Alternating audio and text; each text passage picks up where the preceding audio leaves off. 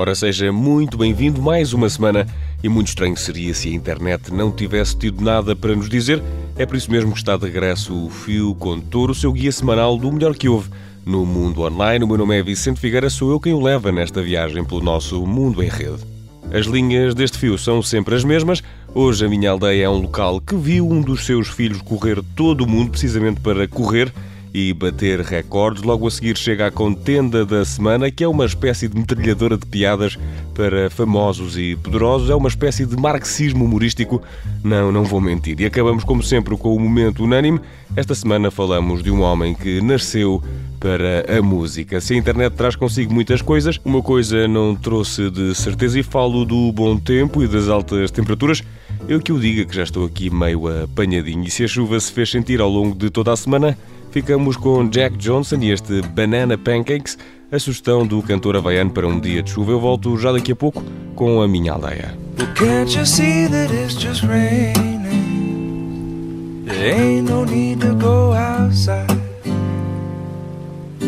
But baby, you hardly even notice when I try to show you. Song is meant to keep you doing what you're supposed to. Waking up too early, we sleep. Make you banana pancakes, pretend like it's the weekend now. And we could pretend it all the time. Yeah. Can't you see that it's just raining? There ain't no need to go outside. But just maybe like a ukulele. Mama made a baby. Really don't mind the practice, cause you're my little lady. Lady, lady, love me, cause I love to lay you lazy. We could close the curtains, pretend like there's no world outside. Then we could pretend it all the time, Lord. And can't you see that it's just raining? There ain't no need to go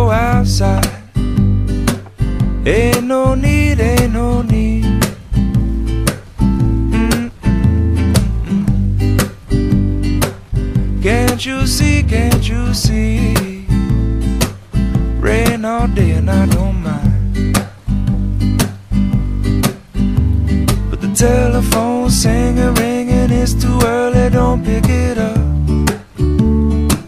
We don't need to, we got everything we need right here, and everything we need is enough. Just so easy when the whole world fits inside of your arms.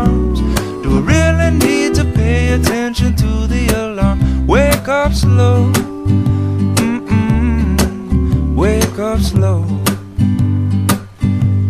But baby, you hardly even notice when I try to show you this song is meant to keep you from doing what you're supposed to. Waking up too early, maybe we could sleep. Make you banana pancakes, pretend like it's the weekend now.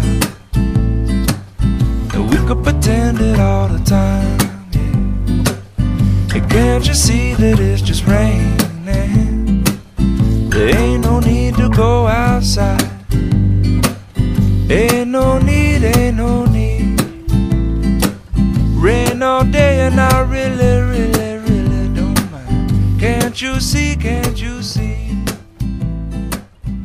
E a minha aldeia desta semana é Dorset, uma localidade no sul de Inglaterra, e o lema para falar desta terra vai ser De Dorset para o Mundo, isto porque um homem proveniente deste local, Nick Butter, é um dos mais recentes recordistas do Guinness. A história deste inglês está a correr o mundo e é precisamente por correr o mundo, ou melhor, por correr em todo o mundo, que Nick Butter se tornou num recordista digno de verdadeiro registro. Este maratonista inglês de 28 anos correu os 46 km de uma maratona em todos os 196 países do mundo. Inglês demorou 22 meses a completar o objetivo e o recorde ficou estabelecido no passado dia 10 de novembro, dia em que Nick terminou a maratona clássica de Atenas. O objetivo do corredor não passava apenas por estabelecer recordes, passava também por fazer uma campanha de angariação de fundos que revertessem a favor da luta contra o cancro na próstata no Reino Unido. Ficaram angariados 81.500 euros. Foi esta a soma que Nick Butter conseguiu juntar por correr o mundo. E dos 196 países onde correu, o antigo bancário retira muitíssimas experiências. O recordista de 28 anos conta que ao longo deste desafio teve nove intoxicações alimentares e chegou mesmo a ser mordido por sanguessungas no Nepal. Butter descreve as provas do Kuwait e Bangladesh como as mais difíceis devido às elevadas temperaturas. Por outro lado, destaca a prova da Guatemala como uma das suas preferidas. E se é certo que Nick Butter correu em todos os países do mundo, agora o que corre também por todo o mundo é a história deste recordista inglês proveniente de Dorset, Inglaterra, que é a minha aldeia desta semana. E porque falamos de um homem que correu o mundo, deixo ao som dos All Nation que nos trazem o tema Run. Eu volto já daqui a pouco à contenda da semana.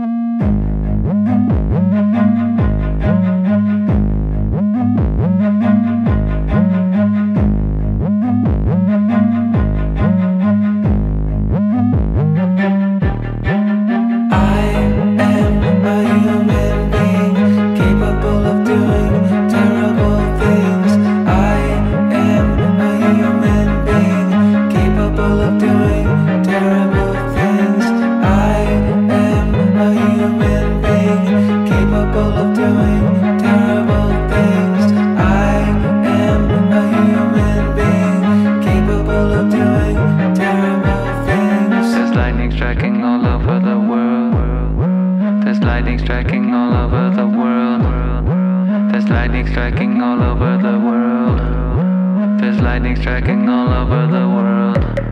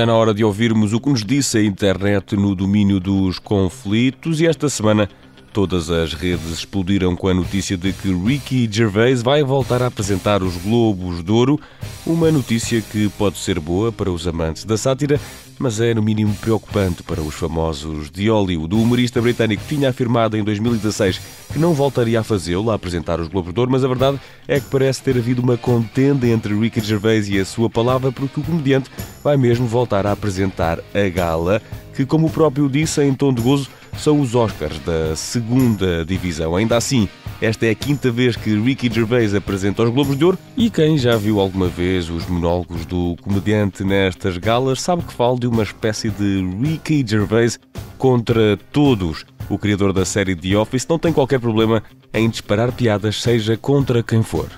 Uma coisa é certa, as estrelas de Hollywood têm mais do que razões para estar a roer as unhas.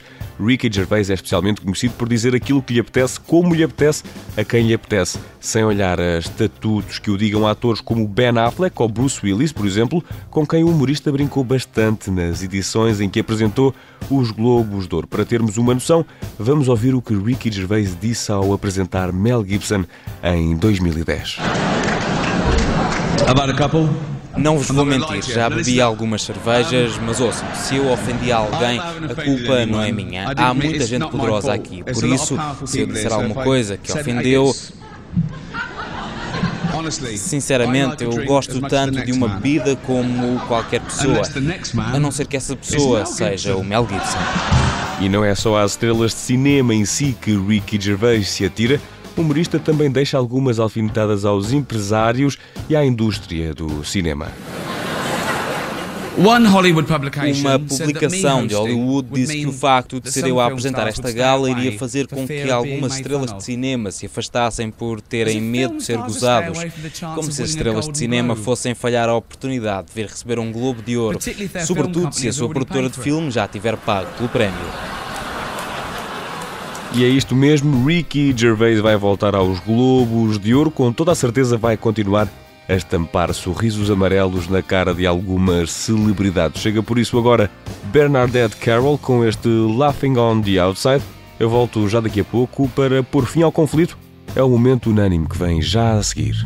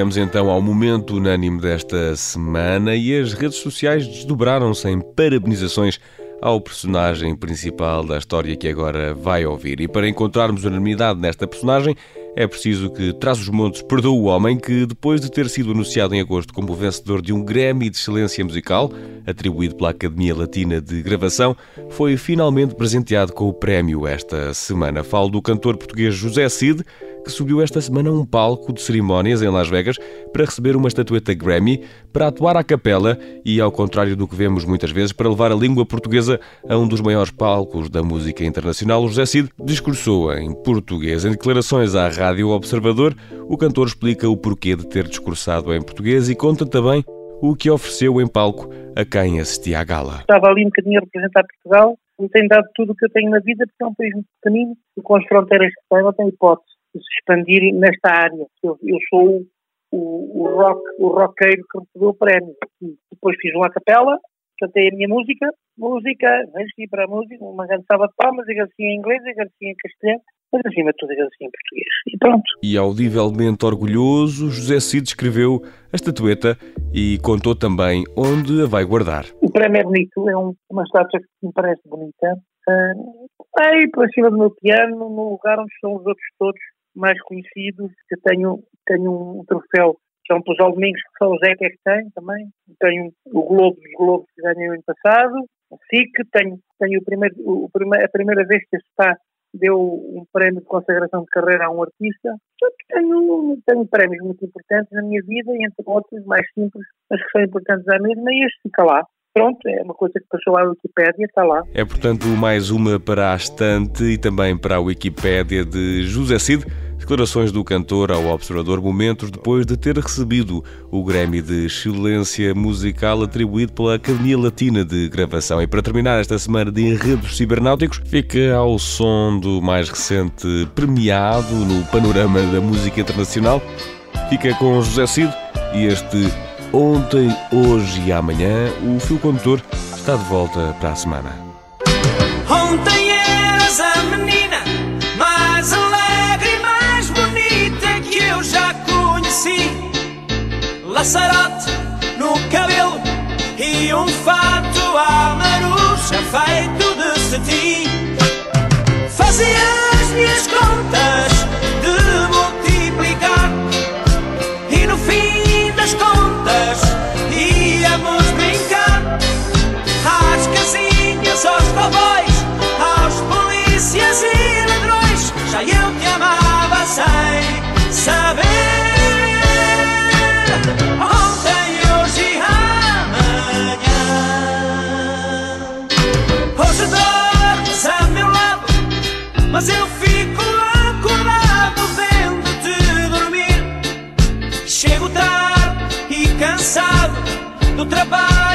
así de